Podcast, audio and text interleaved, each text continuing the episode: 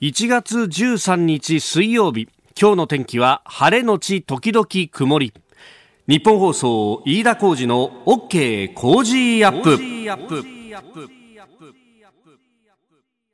朝6時を過ぎました。おはようございます。日本放送アナウンサーの飯田浩二です。おはようございます。日本放送アナウンサーの新業一華です。日本放送飯田浩二の OK 工事アップ。この後8時まで生放送です、えー、昨日はね都心でも初か初雪が観測されたなんていうのがありましたけれども、はい、えー、今朝も冷たい空気が漂っておりますがこの後一応気温上がることになってるんだよね。そうなんです。この時間はね今日本放送屋上の温度計2.5 5度ということで、今ちょっと数字が動いちゃったんですけど、2.5度ということで、うん、まあね、寒いんですけれども、昨日と比べると、東京都心は5度ほど最高気温上がりまして、日中は11度の予想になっています。これが3月並みの暖かさで、あの、そうなんです。久しぶりに10度以上に最高気温になりそうなんですよね。なので、まあ、この時間は寒いんですけれども、日中はちょっとね、ほっとできるような、そんな陽気になりそうですね。はい。まあ、ちょっとね、えー、着る服などで調整をという感じですけれども、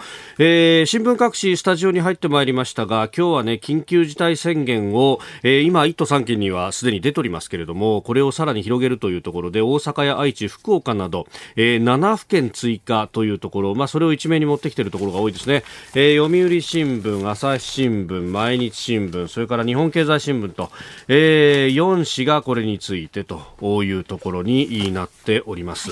まあ、緊急事態宣言をして何が変わるかかっていうと、まあね、法律的に個々人の行動の制限とかはできないということになってますんで、うん、まあ、アナウンス効果の面が大きいと、まあ、それはあの大阪の吉村知事など認めているところなんですけれども、ねえー、とは言いながら、もうなんか世論に押されるような形なのか、どんどんとで出してくるという感じになっております。まあ、この辺の、ね、論点について私も昨日発売の夕刊富士の中でも書きましたけれども、えー、空気でこの縛っていくという世の中が果たしていいのかというのは、もうずっと考えていきたいし、いいご意見も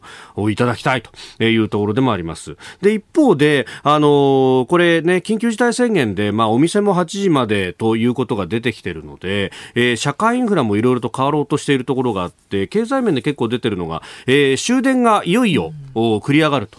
でこれあの本来であればですね、えー、毎年3月に鉄道各社ダイヤ改正を行いますんで、まあ、そこら辺がタイミングかということがずっと言われてたんですけれども、えー、これを前倒して JR 東日本が20日から終電繰り上げとでこれ JR がですねあの終電を繰り上げると、まあ、あの右に習いのような形になって、えー、大手私鉄など各社もやるということになっていきます。まあ、確かにですねあのこれ日本の鉄道のシステムってなんだかんだ言って、まあ、昔からそうなんですが、国鉄は中心の部分というのがね、今は JR ですけれども、えー、やっぱり山手線の時間というのが一つの、えー、タイムテーブルの基軸になっているところがあって、で、山手線の終電だとか、その1本2本前と合わせるような形で、えー、郊外に向かう電車の出発時間が決まってくると。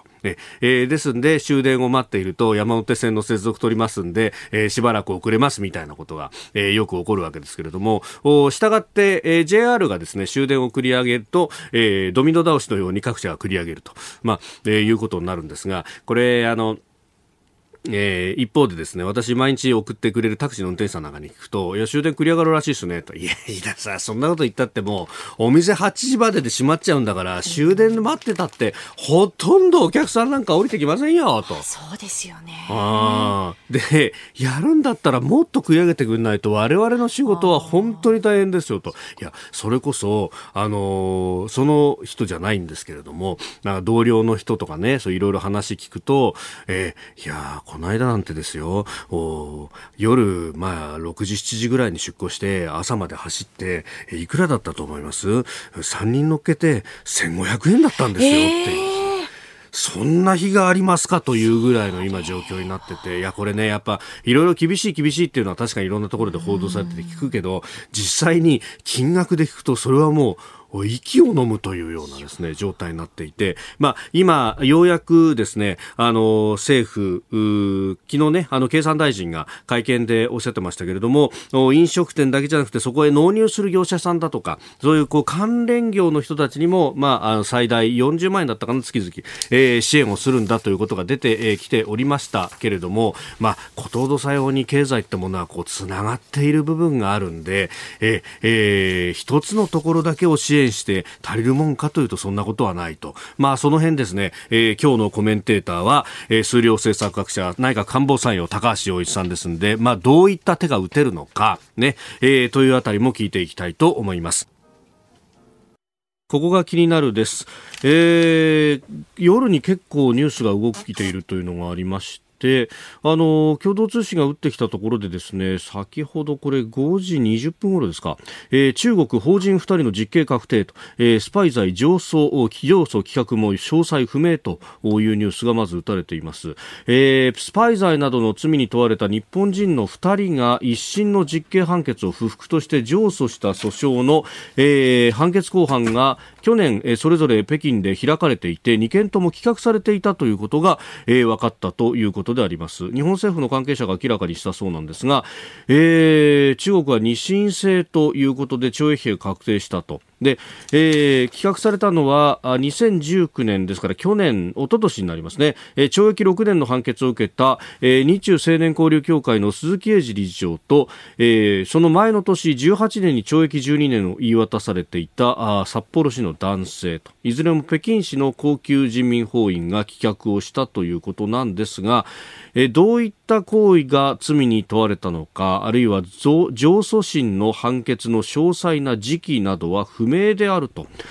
えー、いうことであります。まあ、あの、このタイミングでこういうものがこう出てきていると、まあ、もう去年の段階ですでに、えー、棄却されていたと。ね、えー、いうようなことも合わせて考えると、まあ、日本に対してのいろいろなメッセージが、えー、で、これがこう今の段階でこう明らかになってきたっていうのがどういう意図があるのかというところもね、えーえー、ソースは日本政府関係者だというふうに、まあ、共同通信打ってますけれども、えー、その辺も非常に気になるニュースです。まあ、アメリカと、アメリカが政権移行期であって、まあ、中国が、えー、いろいろな形で動きやすくなっているということは、様々な指揮者の方が指摘をしているところでありますけれども、まあ、ただこれに関しては去年の段階ですでに判決というか棄却は決まっていたということであると考えると、それがなぜ今の段階で日本側から出てきたのかというあたりも非常に気になるところであります。えー、それからですねあの先ほどニュースのラインナップのご紹介で、えー、アメリカのクラフト国連大使今日から台湾を訪問ということをお伝えしましたが一方でですね、えー、包帯中止かというようなニュースも入ってきております、えー、台湾の中央通信社が報じているところなんですが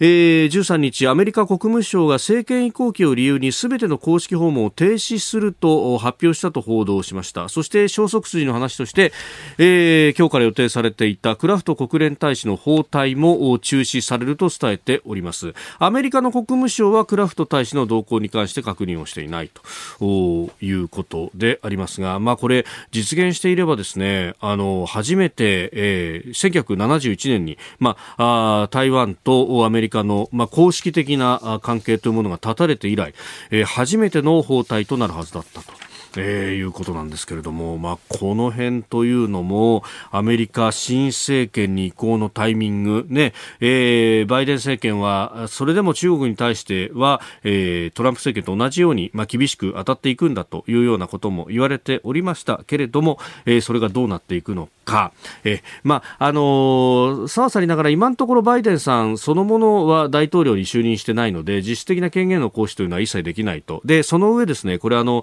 日本政府の関係者などにも話を聞くとあの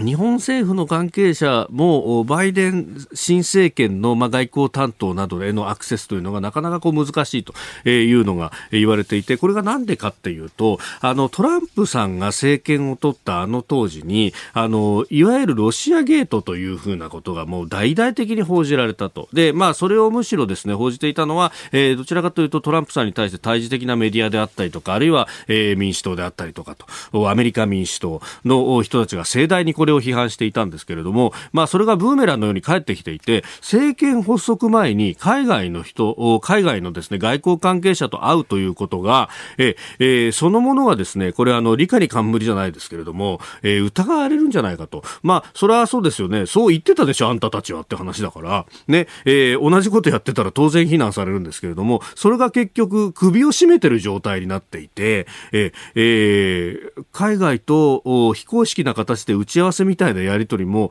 いや、やったらまずいだろうっていうふうに今なっていて、なかなかこうアクセスができないというような、えー、話を聞いたりなんかもしますんで、ええー、まあ逆に言うとそう考えると、これ、中国の例えば工作によって、えー、こういうことを国務省が決めたのかどうなのかというのも、まあ微妙なところではあるんですけれども、ひょっとすると、まあ、あの、新政権でどうなるかわかんないから、とりあえず今全部やめとこうっていうですね、あの、不安になったらやめるっていう、この、まあ、官僚的な忖度みたいなものが、えー、洋の東西を問わずに働いている可能性は非常にあるな、ということもありますんで、まあ、政権発足後の外交に関しては、えー、注意深く見ていかなければいけないとは思いますけれども、まあ、心配は尽きないなというところではあります。まあ、このあたりもね、後ほど、えー、高橋さんに詳しく解説をいただこうと思っております。ここが気になるプラスです。あの、先ほど新業アナウンサーが読んでくれたニュースの中にもですね、えー、半藤和俊さんの訃報というものがありました。まあ、あの、週刊文春編集長、文藝春秋編集長や、あの、文藝春秋社の確か専務まで、えー、されたという方でありまして、もう、あの、希代の名編集者と、そして、えー、作家でもあったということで、まあ、ノモンハンの夏とかね、えー、日本の、日本の一番長い日、まあ、昭和史シリーズと、いうこの戦前から戦中戦後というなんかそこにものすごく大きなこう分断があるように、まあ、歴史などではそうやって教えられるところも多い。この、えー、戦後戦前から戦後の近代史というものをまあ一体的にこう見せると。でそこにあったあの人々の、まあ、特に指導者であるとかの思いであるとかその誤りというものまで、えー、何かこう冷静に克明にこう記すと。いうようなところで私も野茂藩の夏とかこう読んで非常に感銘を受ける部分がありました、えー、サルスベリさんツイッターでいただいておりますが不法ショックですと、えー、新藤さんのごめんなさい半藤さんのご著書で、えー、野茂藩事件や戦前の雰囲気山本五十六大将のことなどさまざまなことを学びました。ご冥福をお祈りいたしますと。こういうふうにいただいておりました。ご冥福をお祈りいたします、えー、そして不法というとですねあの朝起きて、えー、もう一つあっという不法が、えー、あったのがですねあのアメリカなんですがが、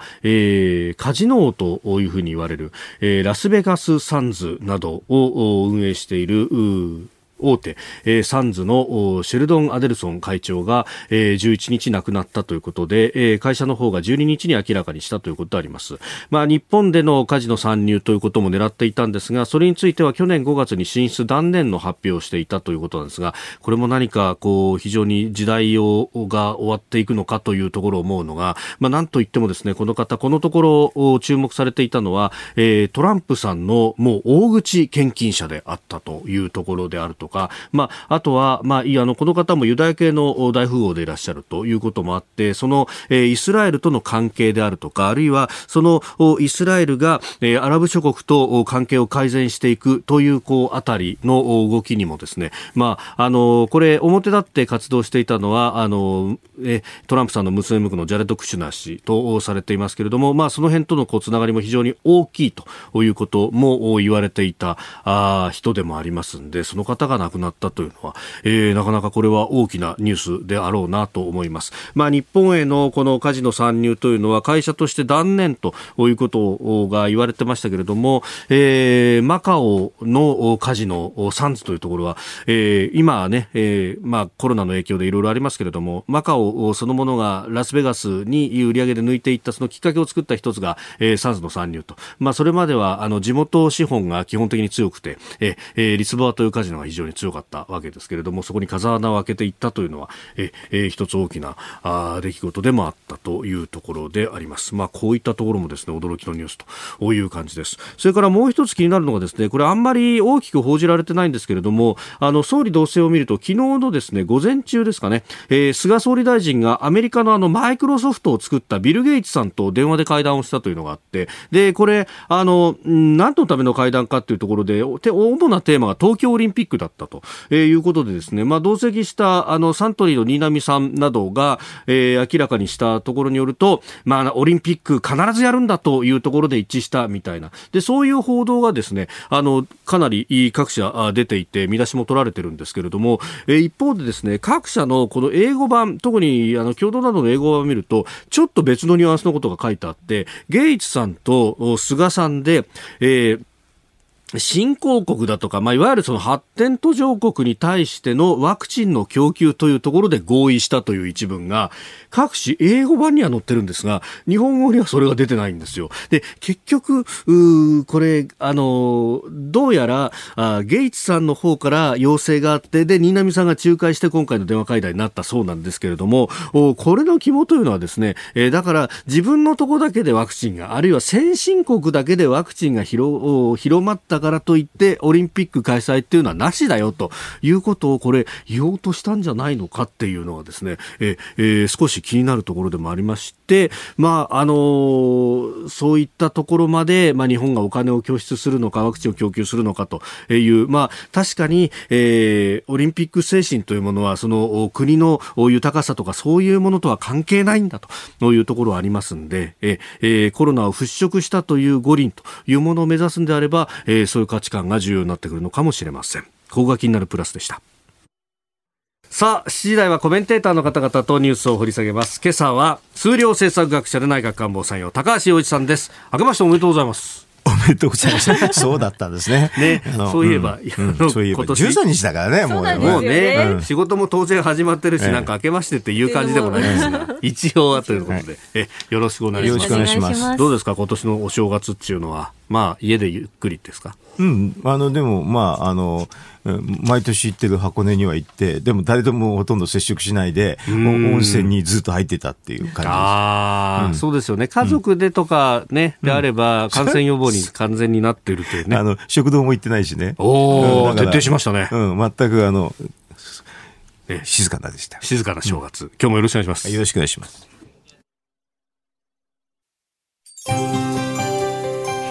ここでポッドキャスト YouTube でお聞きのあなたにお知らせです。ラジオの日本放送飯田浩二の OK コージーアップではお聞きのあなたからのニュースや番組についてのご意見をお待ちしています。菅政権の政策や経済対策新型コロナ対策などぜひメールツイッターでお寄せください。番組で紹介させていただきます。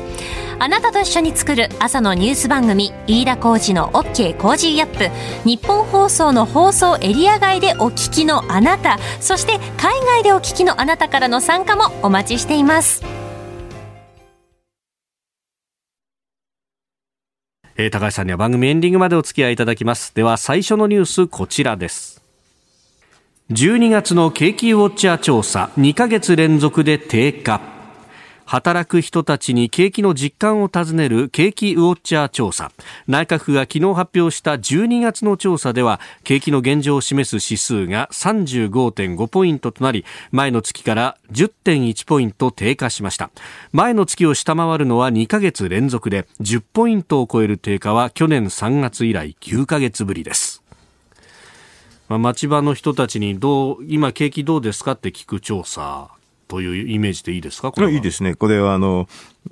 いろんなね、内閣府はいろんな調査やってるんですけどね、はい、あの、これまあ民間の人に聞いて、まあ、あの、言ってみるとなんか、タクシーの運転手にね、今激動ですかって聞くの、そういう感じなんですよね。ええ、これね、え、あの、昔作ったんですけれども、2000年のちょっと前ぐらいにね、はい、あ案外当たるんですよ、これ。あの、普通の調査よりかというふうに評判が結構あるような調査なんですけどね、これが12月悪いんでしょ、まあ1月も悪いでしょうね。あの、そうすると、ちょっと、ちょっと大変ですね。ちょっと大変。うんうんまあね、12月に入ってきて、ね、ちょっとコロナの、まあ、PCR 陽性者が増えてきたっていう、まあ、雲行きがどんどん怪しくなってくる感じの時期でしたもんね。そうですね。でも1月はもうちょっともっとですからね。緊急事態宣言が出ているということだから1月、2月はちょっと苦しいでしょうね。うん、まあ1月、2月まで苦しいのは間違いないんで、はい、あのあとはだから2月の下旬からのね、ワクチンっていうのがどういうふうにいくかと。で、ワクチンのところでね、あの、要するに医療関係者が最初でしょ？それで次には高齢者が行って、そこを行き渡ると案外、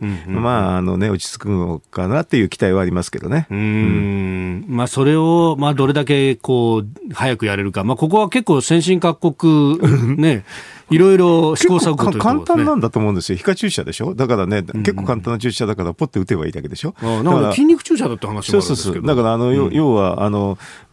なんていうかな、昔学校で集団接種ってあったじゃないですか。えええ、並んでね。あんな、あんなおようで、ね、あの、その並びをちょっと、ね、あの、間隔かけて、あの、日本だってね、でもね、一日にね、例えば選挙なんかやるとね、何千万人って動員できるわけですよ。ああ、うん、確かにそうですね、そういうこと考えると、あの、一日100万人人ぐらいはすぐね、私はできると思うんですけどね、でもそういうふうなことで準備してるはずなんで、はい、これができなかったらもうちょっと情けないですね。そうするとあれですか、うん、いや、なんかね、その、こう、打つ場所についてっていうのがどうこう用意するんだみたいな話があって、うん、まあ、町場のクリニックでこう、打とうとすると、うん、あれ、ほら、あの、回答して何時間以内に打たなきゃならないみたいなのがあるから。だからある程度、あの、多分公的なところの方がよくてね。じゃあ、それこそ選挙の話で言うと、体育館みたいな、ああいうところとか一番いいんじゃない小学校の。うん。そういう、そういうのって広く広いでしょ？それでそこで、あの、感覚をやって、あと、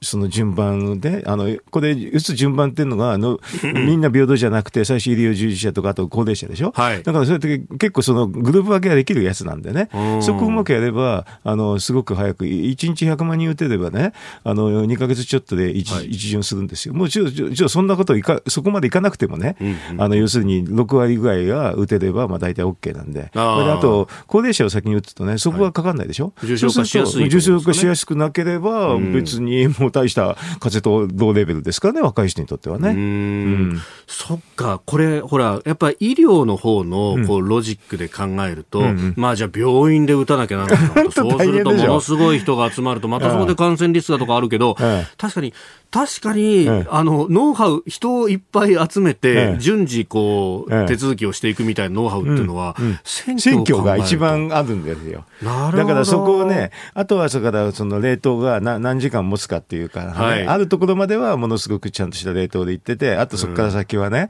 あの、まあ、あの、1、2時間は別に大丈夫でしょうからね。まあ、冷蔵でも何時間持つみたいなのが違うから、じゃあ、そうか、そう考えると、それこそ、あの、こういっちゃなんですが、冷蔵庫といえば、学校には給食室がありますね。ね。だから、まあ、あれものすごくすごい冷凍じゃなきゃだめなんだけど、えーまあ、最初はね、マイナス70度とか言いますからね。だから別に、何が難しいんか私にはちょっとよく分かんないんだけどね、こういうのってね。いや、でもそれそうですよね。あの、やっぱどうしてもこう、こう縦割りみたいな感じで、こっちも医療のノウハウで考えるとあれですけど。だって別に病院で打たなくたって前、昔のね、学校でもやってたってレベルなんだから。まあそうですね。ツベルクリ反応して、BCG でなんてね。注射が難しい注射ですとね、それはあの、看護師さんでね、あの、看護師さんにちょっとね、ベテランの人が必要だとか言うんだけど、それほど難しくないと思う。大体だって、インフルエンザのあの接種だって、どこでも打って、ぼちょっと打ってすぐしまいじゃない。うんなるほど。そっか。でもいろんなの、使えるノウハウがいろんなところにこう点在してるんですね。それとあとお金はちゃんと用意してるはずなんでね。あの、だからこれはね、あの、しなんていうかな、これはできませんでしたって言ったらもう、それはちょっとないでしょう。うん。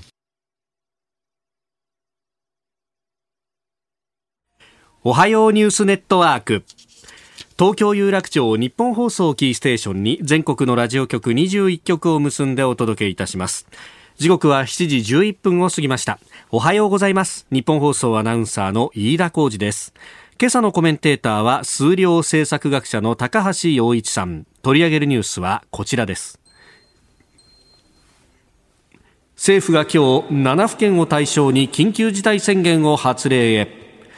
政府は今日13日大阪、兵庫、京都の3府県のほか愛知、岐阜、福岡、栃木の合わせて7府県を対象に緊急事態宣言を出す方向で調整に入りました。宣言の期間は首都圏4都県と同じ2月7日までとする方針です。えー、合計で11都府県になるということで今朝はあ朝日毎日読売それから日経と、ええ、一面トップこのニュースです。え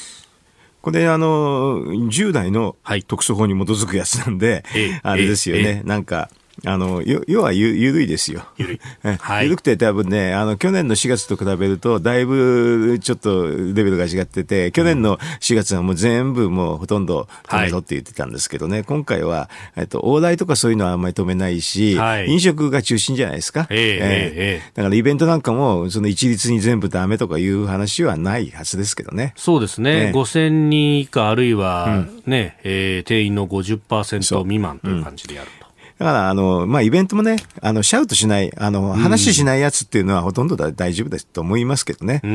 あの、現実に話して、あの、すぐが一番結構、うんと、感染を広めるっていうふうに言われてるんですよね。はい。ですから、その意味では飲食って言っても、黙って一人で食べてれば大丈夫なんですけどね。うんうん。だからその辺で、いや、うちは、あの、お一人様中心で、しかも、あの、アルコールもほとんど出してないのに一律でっていうのはどうなんだと。というね、ねことを思うでしょうね、やっぱりね。お店もあるようです。うんだだからそういう時はまあ協力金は弾むはずなんで、はい、協力金のレベルって6万円でしょ、1日。最大が、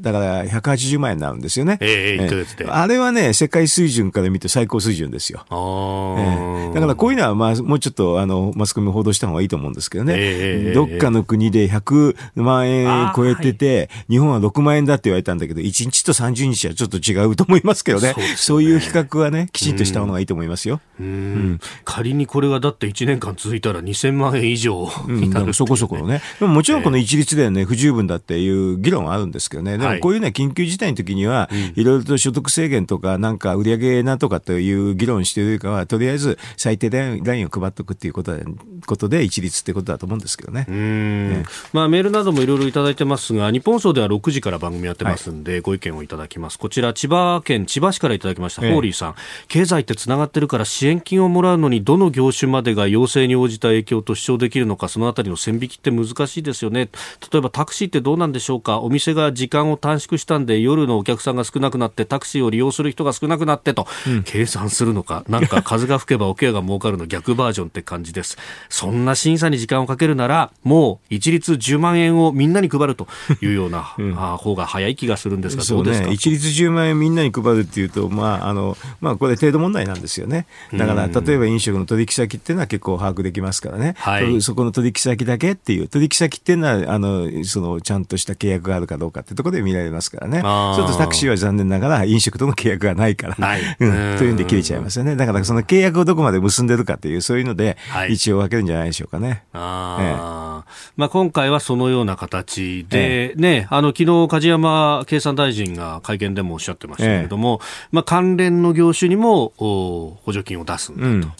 まあ、これはあの基準はね、あるはずなんですけどね、あのあとはやっぱり、この4月とちょっと違うっていうのは、一律に全国でやってるわけじゃないからっていうのがちょっと違いはありますよね。はい、でもまあ、あの、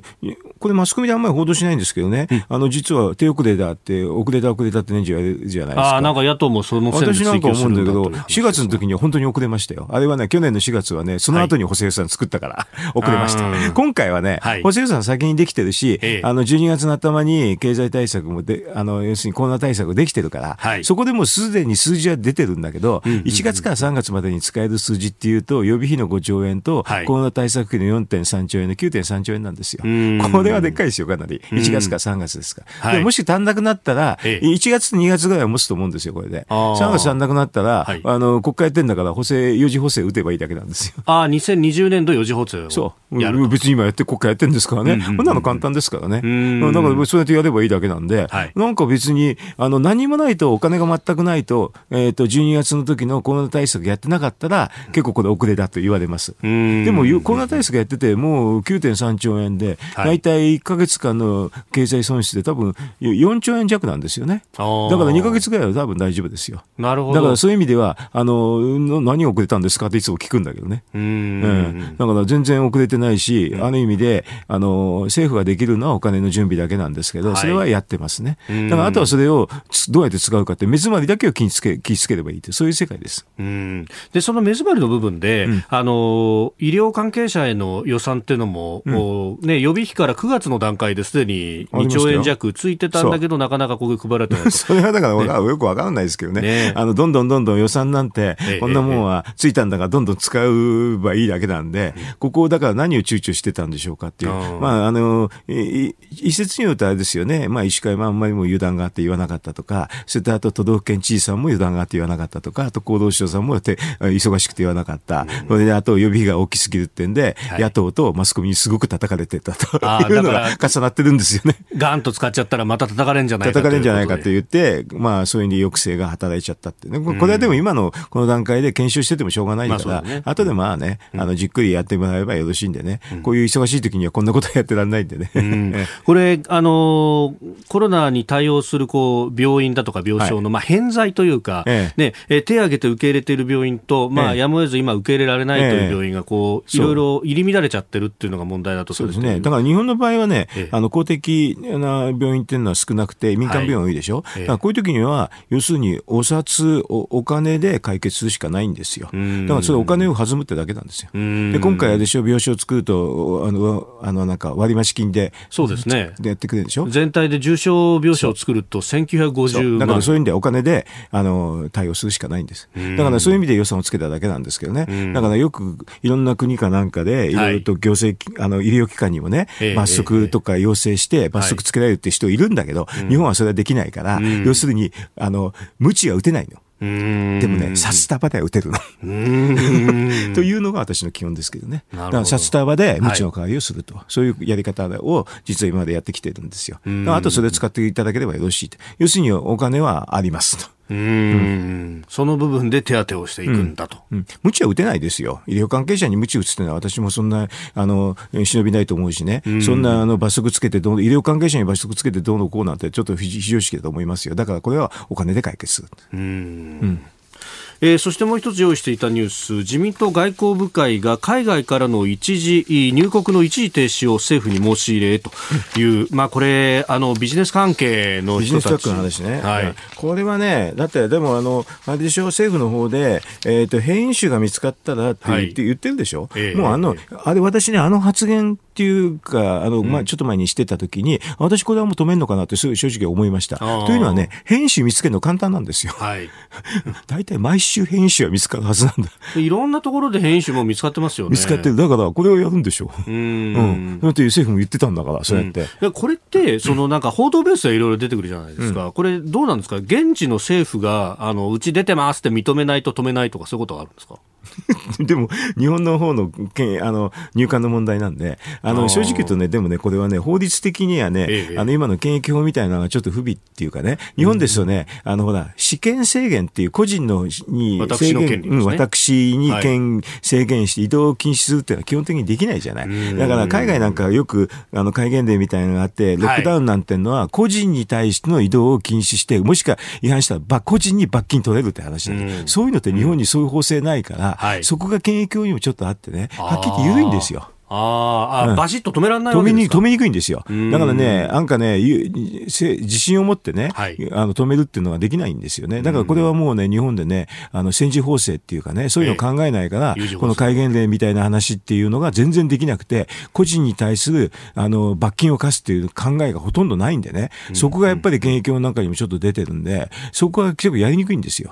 だからそういうのを前提として、なんか止めろとか言われてもね、はい、いや、役人の方はね、じゃあ法律作ってくださいって、そういう議論なあ、うん、確かにその有事を想定してこう議論を始めようとすると、戒厳令をする気かって言って、そこからこういう議論がこういう時に困るんですごく。ということですよ、ね、うん、だから他の国はなんでできるのかって、戒厳令があるから、そこに派生して、個人に対する罰金もかけられるっていうことだから、結構簡単にいろんなことができるんですけど、日本の場合、それがないから、だから今回でも事業者だけでしょ、せいぜい議論があるのは。そうですね、うん、個人ってないでしょ、うん、これは大変なんですよ。で、結局、個人の行動を何が制限するかっていうと、空気で縛るみたいなことそう、だから空気で縛るしかやりようがないんですよ。でもそれって、かえって、ギスギスだから逆に言うとそれを平時の時に議論しようと思うとさせてくれないから非常に大変なわけこういう時に。うんうん。まあ今回こそはその反省に立った議論を、まあこれは将来的な話かもしれませんが。でもまたね、はい、平時になったらやらない。ああ、喉元すぎれば暑さが忘れますか、でしょう。やっぱり、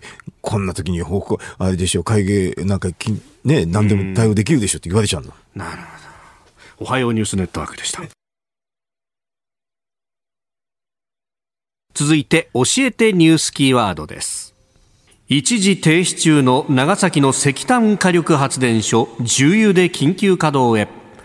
寒波の影響で全国的に電力の需給が逼迫していることを受け大手電力会社に電力を共有供給する J パワー電源開発は昨日長崎県にある停止中の火力発電所を重油を使って緊急稼働させることが分かりました。石炭の火力発電所で主力燃料に重油が使われるのは異例の対応です。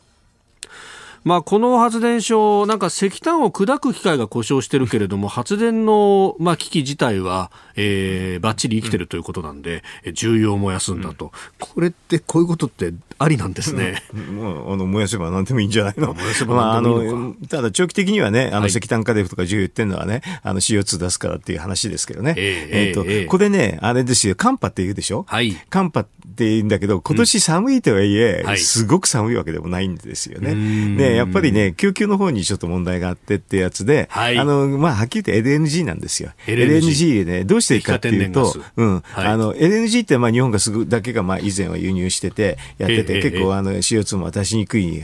ものなんですけどね、はい、LNG でね、あの、えっとね、実は韓国がね、うん、うんと、やっぱり今、いろんなし、あの、なんていうかな、重油施設の配電、あの、発電施設止めてるから、そこがすごく、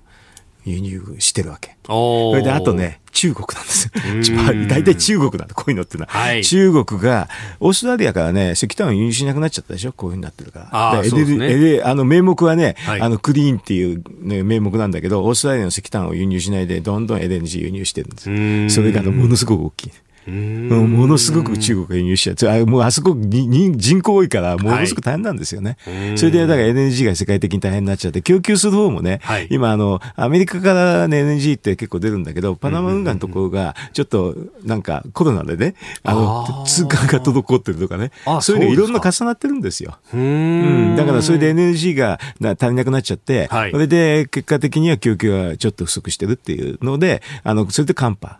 であと、その寒波にさらに最近コロナで、はい、在宅が多いでしょ？えー、で、こう、あの、会社の方はそこそこ人が来るから、そこそこに電気使うわけよね。はい、で、家でも使うっていう、そういう形になってますね。でもこれでね、大変になっちゃうと、実はこれで今電力の卸売価格が上がってるんだけど、ね、これで一番困る人ってど、ど、何かっていうと、新電電ですよ。新電電ってあの、新しく入ってきて、新電力ね、新電力。が新しく入ってきた600社ぐらいの会社なんでしょ？はい、ここものすごく経営大変になっちゃう。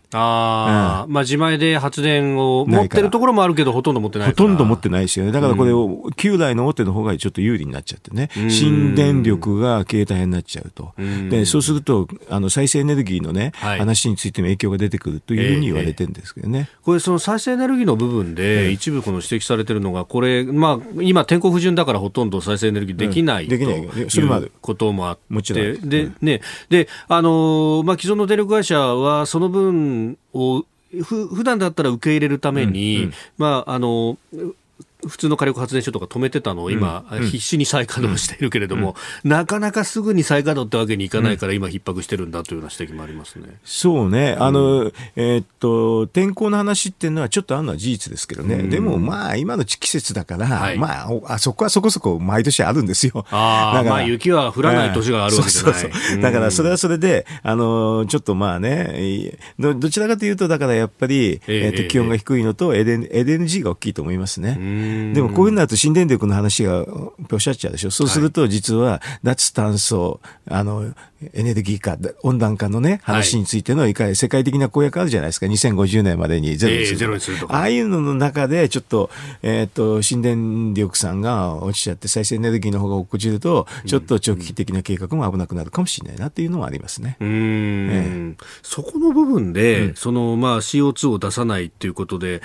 諸外国では結構あの注目されているのが新しい形の原子力発電だというような話もありますけど、うん、原子力ある程度やらないと、日本の場合はもう日もさっちもいかなくなっちゃうでしょ。うん,、だからあの最終的にはやっぱり発電方法が問題なんですよね。はい、あの要するに最後の電気自動車にすると言ったって、そこは出さないにしても、その前で出出ちゃうわけですよね。まあまあだからそれで、ガソリン車と、トータルで見たら大差ないんだけどね、あのハイブリッド車とは大差ないんだけど、それがやっぱり発電所のところがやっぱりポイントになるんでしょうね。だからそれをどういう形でしていくのか、っていうのがもう、まあ大変でね。で、今あれですよね、経産省の方でね、はい、容量市場って話知ってます？容量市場、うん、要するに将来のエネルギー供給の話を取引するっていうのが、えー、去年の7月から実は取引行われてるんだけど、べらぼうに高すぎてね、ちょっとね、えー、あの、多分これは再生エネルギー系の人はもうほとんど無理だっていうレベルになっちゃってるんですよね。そうするとね、そういう容量市場の見直しなんかは河野さんっていうのがいるでしょ、河野大臣、はい、規制改革でやってましてね、これあんまり報道されないんだけどね。えー、うん、それから、あの、やっぱり脱あの炭素エネクリーン、グリーンのね、うん、エネルギーをどうやってやっていくかっていうのは、多分これからポイントになると思いますよ。うん、これ、容量市場っていうのは、うん、その発電の量を取引するみたいなあの将来の将来の発電の量を取引して安定供給するっていう名目なんだけど、はい、ここがべらぼうに高すぎちゃって、もうちょっと正直言うと、お把握しないっていう段階になってるから、で、これ最後は、あの、その負担金とかそういうのがね、あの、電力に跳ね返ってくるんですよ。で、今回のこのね、あの、なんていうかな、この電力不足っていうのも電力に跳ね返るんですよね。そうするとだからね、そういうふうに、これからすぐ電力料金が高くなるっていうのがあってね、そうするとその、そのエネルギーをどうするかって議論がまともに行われるんじゃないかなと私なんか思ってますけどね。これ容量市場で将来のこれ、うん、あの価格が高くなるっていうのは、うん、将来電力の需要がかなり伸びると。で、それによって需給が逼迫するんじゃないかという読みがあるという読みなんだけど、まあ正直言うとね、この容量市場の計算ってね、はい、ちょっと架空だからね、本当にいいかどうかって議論もありますよ。あの、本当は、うん、うん。いろいろ問題のあるところだから、これからね、多分クレエネルギーの問題っていうのは、あのホットな話題になってくるんじゃないかなと思いますよ。容量市場ってキーワードも覚えておきたいと思います。うん、今日のキーワードでした。では参りましょう。この時間最後のニュースをスクープアップアメリカのクラフト国連大使台湾訪問を中止。アメリカのポンペオ国務長官は12日政権移行の一環で国務省が今週予定していた他の国への公式訪問をすべて中止すると発表しました。報道官によりますと13日から予定されていたクラフト国連大使の台湾訪問も中止。またポンペオ長官は自身のヨーロッパ歴訪も中止すると発表しております。まあ、今日から2泊3日の日程で台湾訪問の予定であったということなんですが、うん、これが中止になるということです、中止残念ですね。うん。あの言っていただいたらねいろんな意味でよかったんで、だからあれですよね、政権以降をね、円滑にやるって言ってるんですからね、はい、あのそれであのトランプさんもね、ええ、意に反してんでしょうけどね、一応ね、就任式が出るって言っておけばね、うんうん、まあ、いろんなの延期しなくてよかったのかなと思いますけどね。うん。うん。残念。延期の方が正直で残念ですよね。えー、えー、まあこれね、当然ながら中国を睨みながらというような政策の一環では、ねうん、でも中国反発して、それにまあ屈したみたいな感じになっちゃうじゃないですか、こういうのって。だったらあの、ね、就任式行く、行くけで、行くあの意に反してる時行く、行くのは行くと、平和に行くと。はい、やでそれであのいろんな、ね、あの暴動はもうやめろと言って、それでこういうふうな政策をやってもらった方のが、まあ、アメリカの国益にもなるし、世界のためにもいいのかなって私なんか思ってましたけどね。ギリギリまでそのことができるような感じ、できるからね。これでも、ある意味であれでしょう、その、えー、っと、就任式出ないって言って、はい、出ないと、その、就任式の時までにいろんな、なんか、襲撃とかね、そういうのも計画されてるとかいう話でしょ。いろいろ報道出てますね。あの、FBI かなんかがそういうのを計画っていうかね、そういう情報を入手してたっていう報道もされてますよね。はい、そうすると不穏だから、逆に言うと、トランプさんは、変な結果だけど出ると。言って、こういうふう、それで、自分が出るんだから、そういうふうな変なことはやめろとはっきり言って、それでこういうふうな最後の政策ね、い。ろんなところの、え国に行ったりするっていうのはやってもらった方が良かった、いいなと私なんか思いますけどね。うん、まあ、やっぱりね、先日、現地6日に起こった、まあ、議事堂の中にも乱入したという話、まあ、この辺っていうのがやっぱ効いてきてる部分があるわけですかね。ね私もな、いろんなところで批判を受けるんだけど、まあ、普通に考えたら、うん、あの、うん、去年の12月14日までの選挙人選挙まではいろんな司法手続きも全部あるから、ここまではいいと思いますよね。まあ、結果がどうなるかわからない。わからないし、それでも、そういうのは、その後は儀礼的な手続きなんでね。はい、これはもう、もう、はっきり言うと、もうルールですから、うん、そこはそこで、それ以降はもう、あの、結果が嫌でも、まあ、裁判を受けると同じ感覚なんですよね。で、それはもう、もう仕方がないと。あとはもう平和に行くと言ってくれて、こういうふうな台湾の訪問とかそういうのをね、きちんとやってもらった方が良かったのような気がしますけどね。うんうんまあね、あの当時までであれば司法の部分で、もちろん係争というのがあったけれども、結局証拠が出し切れなかった。まあ司法はね、それも不満かもしれませんよ。うん、不満かもしれないですけど、それは一つのルールですけどね。うん、それで、でも、その政治家って何でも結果責任があるわけでね。はい。ええー、あの、意図と別なことが起こったら、結果は責任を誰かが取らなきゃいけなくて、政治家はその対象なんですよね。私は結果責任はあると思いますけどね。まあ、それ言うと、それはないっていう人もいますけどね。ただ、ちょっと、えー、建築員でね、あの、そういうふうな、あの、結果責任の話っていうのと、あと最近メディアでね、はい、あれでしょ、その、 GAFA みたいなところが、あの、すごいことしてるんでしょ。それとは別の議論なんでね。あの、SNS のアカウントの、まあ、トランプさんの個人アカウントの凍結等々が出てきていると。えっ、ー、とね、個人アカウントの凍結ぐらいまでは多少理解はできるんですよ。あれ個人企業だからって割り切ってね。ただね、一番ポイントなのは、うん、あの、独禁法の時には独占はいけない、あと US 的地位のラインはいけないっていう原則があるんだけど、はい、それそれはなぜ担保されるかっていうと、まあ、ツイッターみたく別の企業が SNS をやって、はい、そのサービスを提供できることが必要なんですよ。要するに代替的なっていう意味でね、はい、そこを確保するっていうのは民主主義の国なんですよ。それはだから、うん、あの全体主義の国とはそこが違うっていうところなんですけどね。はい、でもこのパワーっていうね、ところで、うん、あそういうのあるんだけど、それをダウンロードを、要するにアップルと、えっ、ー、と、グルグができなくしたでしょ？はい、で、アップルとグーグルができなくして、それでアマゾンの方は、それのサーバー機能も落とすわけでしょ？はいアップル、グーグル、アマゾンで、あとフェイスブックもツイッターと一緒になってやるわけでしょ。はい、この GAFA がもう完全に結託してね、うん、あれじゃない、その独占行使してるじゃないですか。こっちの方がちょっと気味気味悪いですよね。ツイッター社の話には、あの、抑えるのはあれだけれど、例えばフェイスブックが代替機能を渡すとか、はい、それでフェイスブックがやらないんだったらパーラーがやるとかいうのが普通なんですよね。そうすればそれで一つの、あの、なんていうかな、民主的な解決なんだと思うんですけど、実は GAFA の方のところが全部結託して、はい、すごい独占力を使って、パーラーの供給を止めちゃってるじゃないですか。これはおかしくて、こういうのって本当はね、あの、アメリカの独禁法の世界ではもう許されないことなんで、はい、独禁法に厳しいのは民主党政権だったんですよ。だから民主党政権の新しい、あの、新政権の課題は早速で出ましたね。なるほど。えー、独禁政策どうすんのと、競争をどうやって確保して民主主義の世界を保つのと、全体主義とやり方違うでしょというのは、試金石になるんじゃないですか。うん。だからこれに関して結構いろんなところから、まあ、その表現の自由との絡みもあって、うん、え批判なども出ていて、そうでしょう。であのドイツのメルケル首相なども、うん、まあ、これによって、その一企業のこう恣意的というか、規約によって、えー、表現の自由の機会を奪われるというのはどうなんだと、まあ、それだからトランプさんの言動云々とはまた別の話として。トランプさんの話は別として、これはこれで、あの非常に民主主義の危機的な話だと思いますよ。でトランプさんの話っていうのは、普通のヨーロッパの人見ると、私と似てると思うんだけど、結果責任みたいなのあるでしょっていうところで、はい、でも、だからといって、このツイッター社の話、それとあと、パーラーをダウンロードできなくしたアップル、グーグル、それとあと、そのパーラーにサーバー提供を拒否したアマゾンの、こういうは許される話じゃないですよ。うん。あのアメリカの場合は、そうやってまあ代替策等々があるっていう場合は、うん、特に政府が介入したりとかっていうのはしないと。いないでしょ？でメルケルさんは、むしろあのそういうのはツイッター社が独自にやるなと、これは政府がやるもんなんだと、まあ、ヨーロッパ的な考え方ヨーロッパ的かってメルケルさんもともと東ドイツの人だから、はい、そういう人なんですよ。だからちょっと違うんですよね、はっきり言うと。だから、ある意味で中国のとシンパシーが似てるん、あるっていうかね、似てるんですよ。はい、普通の民主主義国だったら大体手段を用意するところに一生懸命やって、あんまり介入しないっていうのは普通です。うん、だからそのために独禁法があるんですよ。だからそれは、あの、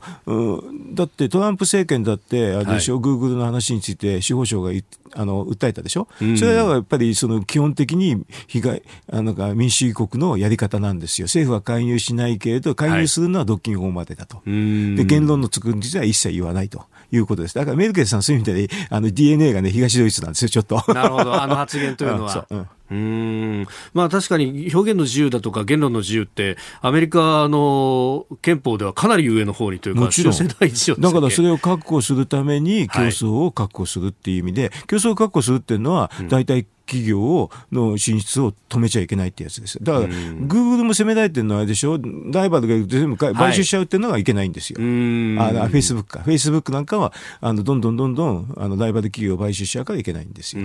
でそれはアメリカの標準的な独禁法の考えなんで、だからと今度、バイデンさんね、はい、一番いい最初の試金石でね、民主党らしいことができるわけですよ。うん、民主主義を確保するんだったら、要するに、あのツイッターに文句、ツイッター社だったら文句言うとすればですよね。うん、あのいろんな意見をね、取り入れてるから、自分たちは出版社じゃないからっていうのがロジックで一個あるわけ。プラットフォーム企業なんだよってことですね。うん、今回自分で意見言っちゃったでしょ？そう、ね、そしたら特権取り消しですよ、はっきり言った。あの、なんだっけな、えーと、なんかの法律があって、はい、あの訴訟を受けなくていいっていうのがあるんですよ。免責事項的なものがあるんですね。それはあの要するにいろんな意見を言ってんだって自分は意見言ってないから免責があるって訴えられないっていう権利があるんですよね。でもそれはもう普通の出版社と同じになっちゃったら、訴えられるんですよ。訴え訴えられても仕方がないんですよ。だからその特権は剥奪すべきでしょうね。うんえー、アメリカの、まあ、国連大使の台湾訪問中止というようなニュースから、うん、あこの先の課題というところまでお話しいただきました。このコーナー含めてポッドキャスト YouTube ラジコタイムフリーでも配信していきます。番組ホームページご覧ください。今日もポッドキャスト YouTube でお聞きいただきありがとうございました。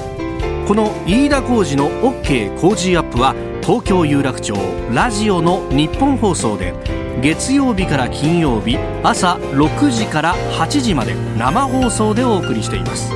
生放送を聞き逃したあなたぜひラジコのタイムフリーサービスでニュースやスポーツエンタメなどの最新情報を通勤通学の行き帰りでチェックしてください。さらにこの番組では公式 Twitter でも最新情報を配信中。スタジオで撮影した写真などもアップしております。そしてもう一つ私飯田浩司「夕刊富士」で毎週火曜日に「飯田浩司そこまで言うか」という連載をしております。こちらもぜひチェックしてください。